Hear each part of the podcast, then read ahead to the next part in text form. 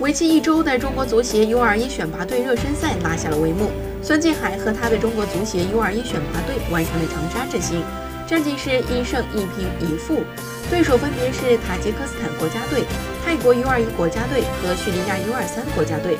中国 U21 选拔队穿的并不是中国队的衣服，尽管衣服颜色和中国队客场服装一样，但他们的胸前没有国家队队徽，而且衣服上还有赞助商的名字，